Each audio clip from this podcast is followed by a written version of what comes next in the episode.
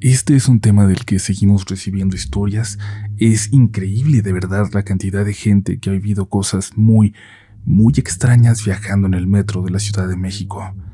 Es increíble la carga de energía en el lugar, más que ningún otro espacio de esta ciudad, y vaya que tiene historia. Vaya que las 20 millones de personas que la habitamos todos los días podríamos provocar fenómenos o cargas de energía en otra parte. Si tú tienes una historia en este metro o en el metro de tu ciudad, compártela. Pero por ahora, es momento de dejarte llevar, apagar la luz.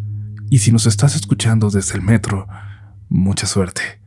Ya estás entrando en los siguientes relatos de la noche.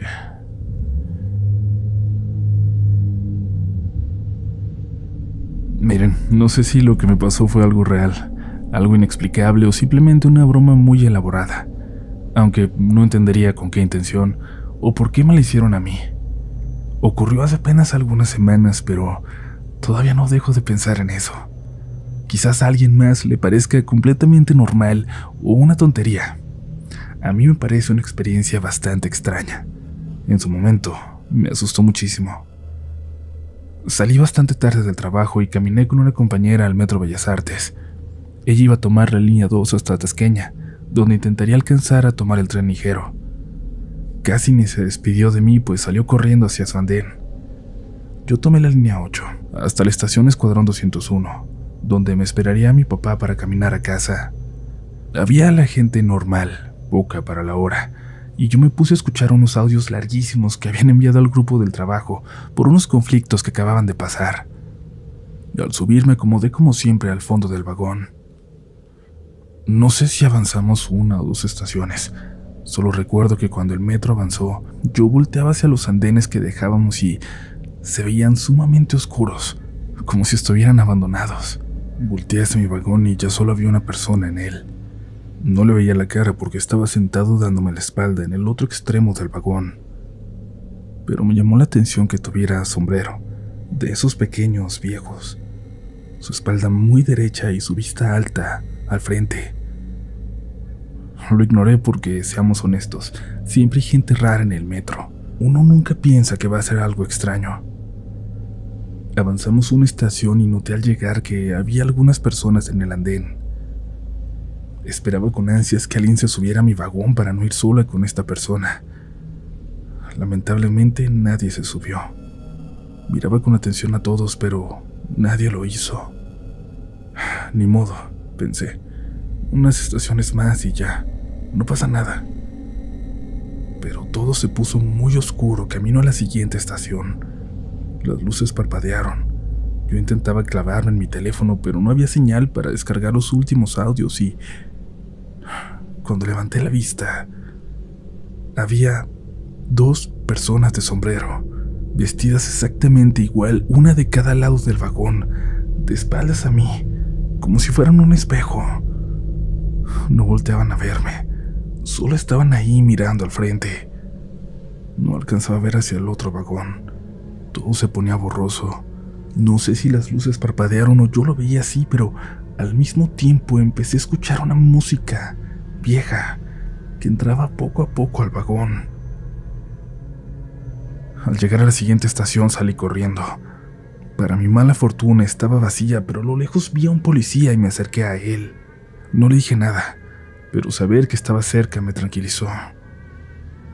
El tren avanzó. Cuando pasaron junto a mí, pude ver a los dos señores pasar rápidamente en él. Los dos voltearon a verme, de nuevo, como si uno fuera el reflejo del otro, como si fueran el mismo, como si se movieran al mismo tiempo sincronizados. Parecía que fueran de un blanco que no es normal, y yo podría jurar que... que no tenían facciones. Al menos no las alcancé a notar. Aunque mucha gente ha vivido cosas muy extrañas en el metro, nadie a quien se lo haya platicado ha vivido algo igual. Mi papá sigue diciéndome que no me preocupe, que lo imaginé, pero no voy a volver a subirme sola a esa línea del metro. Mi historia sucede en el metro, pero No estoy seguro de que se deba a uno de esos sucesos extraños que se cuentan en él. Pasó hace ya casi una década. Recuerdo que después de la escuela estuve trabajando en casa de un amigo. Me quedé ahí hasta las 8 de la noche cuando pensé que sería mejor volver a casa. Las cosas no habían estado muy bien en el barrio. Había gente peligrosa con la que se había metido uno de mis mejores amigos. Y bueno, al parecer todo el grupo estaba amenazado. Casi nadie salía. Todos se habían guardado, como se dice, pero yo no podía dejar de ir a la escuela en tiempos de exámenes finales. Lo único que podía hacer era llegar temprano, a horas en que aún hubiera mucha gente en la calle. Mi amigo con el que estaba estudiando vivía cerca de la universidad. Desde allá tomé el metro para bajarme en la colonia Guerrero, donde aún tienen ustedes su casa hoy en día. Abordé en Copilco. El tren estaba detenido cuando llegué a él, pero la gente no parecía estar desesperada. Encontré un asiento vacío. Recargué mi cabeza hacia atrás. Estaba tan cansado que en unos cuantos segundos, con los ojos cerrados, me quedé dormido. Les ha pasado cuando despiertas apenas unos segundos después, pero sabes que incluso alcanzaste a soñar. Así me pasó. Abrí los ojos intentando espabilarme. El metro seguía detenido, pero les juro que sentí que la gente alrededor era distinta. Digo, no había puesto mucha atención al subir, pero eso sentí. Me sentí confundido y volví a recargar mi cabeza hacia atrás y, de nuevo, me quedé dormido. Unos cuantos segundos después volví a abrir los ojos. Seguíamos detenidos en la misma estación, pero ahora, ahora puedo jurarles que las personas que llenaban ese vagón eran otras. Me sentí muy extraño, como si estuviera soñando. Lo único que pensé fue en bajarme Salí del vagón confundido e inmediatamente empezó a avanzar. Miré mi teléfono y eran las 8.20. Habían pasado al menos 15 minutos desde que me subí. Pero yo sentía que había sido apenas un minuto o algo así. Hice lo posible por despertarme por completo. En un momento por fin lo logré. Pasó otro tren y me subí con toda normalidad. Me fui parado para asegurarme de no volver a dormirme. Llegué a mi estación y salí pensando en apresurarme. No quería meterme en problemas. Cuando llegué a mi calle, muy cerca de la estación Guerrero, me encontré con la mamá de uno de mis amigos, llorando. Había mucha gente alrededor, vecinos. Cuando me acerqué vi a, a dos de mis amigos en el suelo, inmóviles. A unos metros, otro que alcanzó a correr y esconderse detrás de un coche estaba siendo atendido en lo que llegaba la ambulancia. Esa noche, alguien fue a cobrar la deuda que debía a uno de ellos, sin importar que hubiera inocentes a su lado. Y sé, sé que si yo hubiera llegado unos minutos antes, habría estado con ellos en ese momento. Nunca voy a poder explicar lo que pasó. Nunca he vivido alguna otra experiencia paranormal. Yo tuve una experiencia algo extraña en la línea azul del metro de esta ciudad. Sin embargo, al buscar en internet, me doy cuenta de que no soy el único al que le ha sucedido algo así.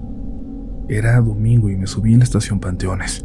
Iba a visitar a mi novia desde entonces y transportar en Hidalgo. Recuerdo que no iba poniendo mucha atención. Me he acostumbrado a casi ir contando inconscientemente las estaciones. Levanté la vista cuando llegamos a San Cosme.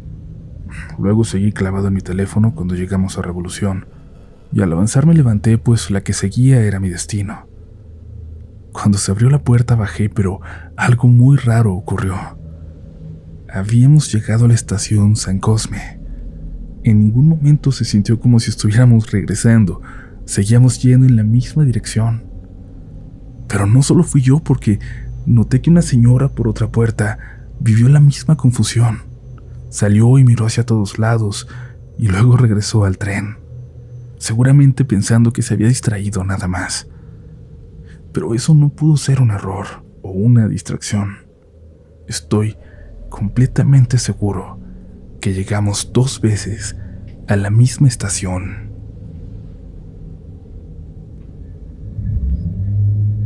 Y tú has llegado a la mitad de este episodio. Esperamos que si has vivido una experiencia rara, por más pequeña que sea, en el metro de la Ciudad de México o en el de tu ciudad, la compartas por favor con nosotros. Puedes enviarla a nuestro correo o al formulario que encontrarás en rdlnoficial.com, donde también van a estar los enlaces a todas nuestras redes sociales. Recuerda, mi nombre es Uriel Reyes y tú sigues escuchando Relatos de la Noche.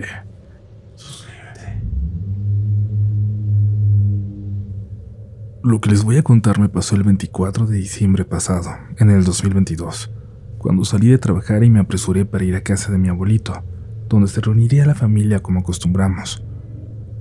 Llegué corriendo al metro. La estación no voy a decirla porque sé que alguien la va a señalar en los comentarios. Corrí porque el tren estaba llegando. Escuché un grito horrible, de miedo, desgarrador. Cuando llegué al andén para ver qué estaba pasando, vi a una señora gritando, señalando hacia abajo, hacia las vías, diciendo que una chica se acababa de lanzar. Otras personas observaban de cerca también. El conductor detuvo el tren a la mitad del andén. Yo regularmente soy muy miedoso con estas cosas, pero en ese momento creo que la adrenalina se apoderó de mí.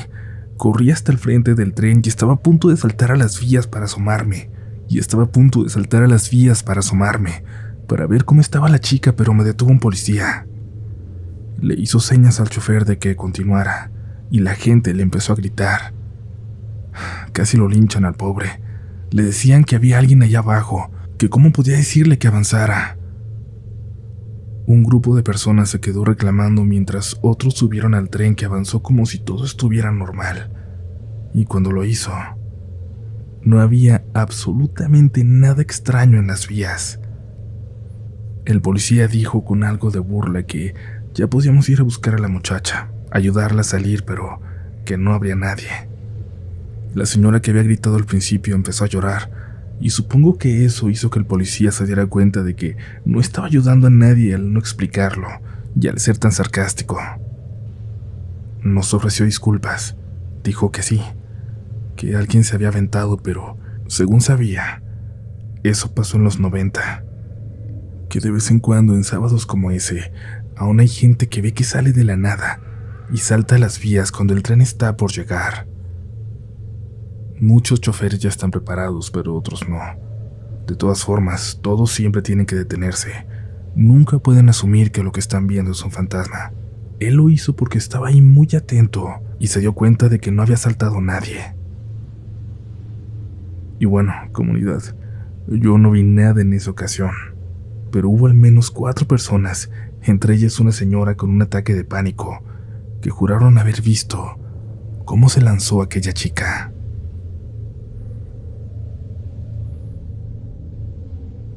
Mi historia se dio una noche en la que iba a una fiesta por Valderas. Tomé la línea 1 en Tacubaya. Apenas eran unas cuantas estaciones para llegar. Tanto los andenes como el tren que pasó lucían bastante tranquilos. No me subí al último vagón porque solo iba un señor, y se cuentan cosas extrañas de los últimos vagones de cada convoy. No algo paranormal, sino que se usan para encuentros... ya saben de cuáles. Me subí al penúltimo que iba completamente solo. Me senté cerca de la puerta. En la siguiente estación el señor que venía en el último vagón se pasó al mío y se sentó frente a mí, en esas bancas que quedan una frente a otra en ambos extremos del vagón. Yo solamente bajé la mirada. Inmediatamente me dio algo de desconfianza, pero no me quise bajar. No quise hacerle notar que me incomodaba. Me dio vergüenza. Clavé la mirada en la ventana para no verlo a él, para no ver al frente. Lo vi de reojo cuando pasó y era muy delgado, muchísimo. Su mirada era tan pesada que la podía sentir aún sin voltear a verlo. Y también, no sé cómo decirlo, pero Sentía que me venía sonriendo. Decidí no mirarlo. Era más fácil ignorarlo, pues mi viaje sería corto y quería ahorrarme cualquier conflicto. Casi casi le di la espalda al sentarme de lado en la banca y no verlo. En la estación Sevilla se subieron varias personas, un grupo de chicos que parecía iba a una fiesta también. Eso me dio la confianza de levantar la mirada, de verlo directamente por primera vez. No había nadie. Era imposible que se hubiera bajado y lo peor de todo es que aún podía sentir su mirada. Parecía que alguien estaba sentado ahí justo enfrente de mí, aunque no pudiera verlo. Bajé en balderas y caminé hasta la dirección de la fiesta sintiéndome muy confundido, como con miedo. No pude sacudirme la sensación de que alguien me seguía. Cuando le conté a mis amigos me dijeron que no era algo raro lo que me pasó, que ya habían escuchado al respecto, que en la línea 1, en ese tramo particularmente, se puede ver que alguien viaja solo en el último vagón y nunca, por ningún motivo, tienes que cruzar miradas con él. No sé, quiero pensar que todo fue una confusión, pero se cuentan tantas cosas del metro que ya no sé hasta dónde creer. Ustedes, que han escuchado acerca del último vagón de la línea 1. ¿Cuál es la leyenda o la historia más loca que han escuchado sobre el metro? A mí y a mi hermano en una ocasión nos tocó presenciar algo muy extraño que estoy seguro que no me van a creer.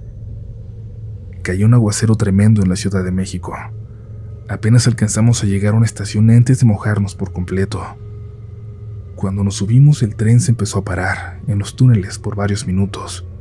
No sabíamos por qué, pero era seguro que se estaba inundando en algún lugar, y eso obligaba a que todos los trenes se fueran parando. La luz iba por momentos, pero creo que tanto nosotros como los demás pasajeros agradecíamos en ese momento haber subido antes de que se llenara de gente, antes de habernos empapado e ir sufriendo la humedad o el olor a ella. Hubo una parada particularmente larga antes de llegar a Patitlán, donde transbordaríamos. Nos quedamos de nueva cuenta en el túnel y por un momento se apagó la luz. En cuanto lo hizo escuchamos un grito de un muchacho no fue de una mujer.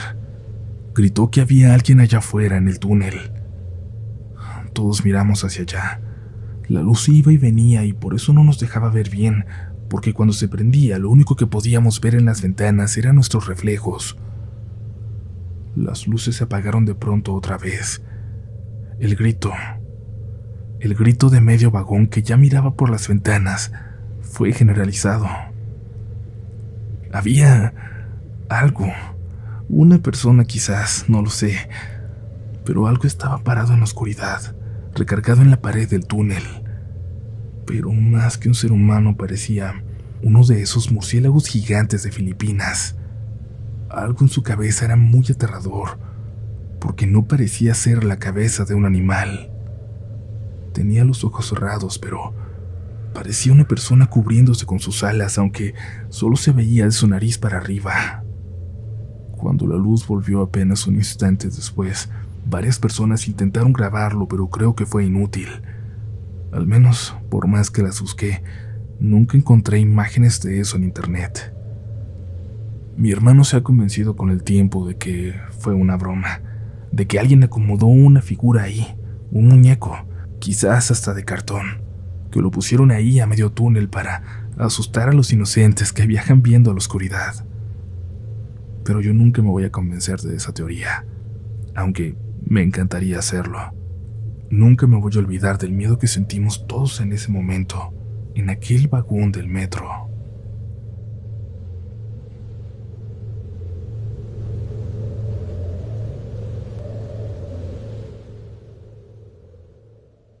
¿Quieres regalar más que flores este Día de las Madres? The Home Depot te da una idea.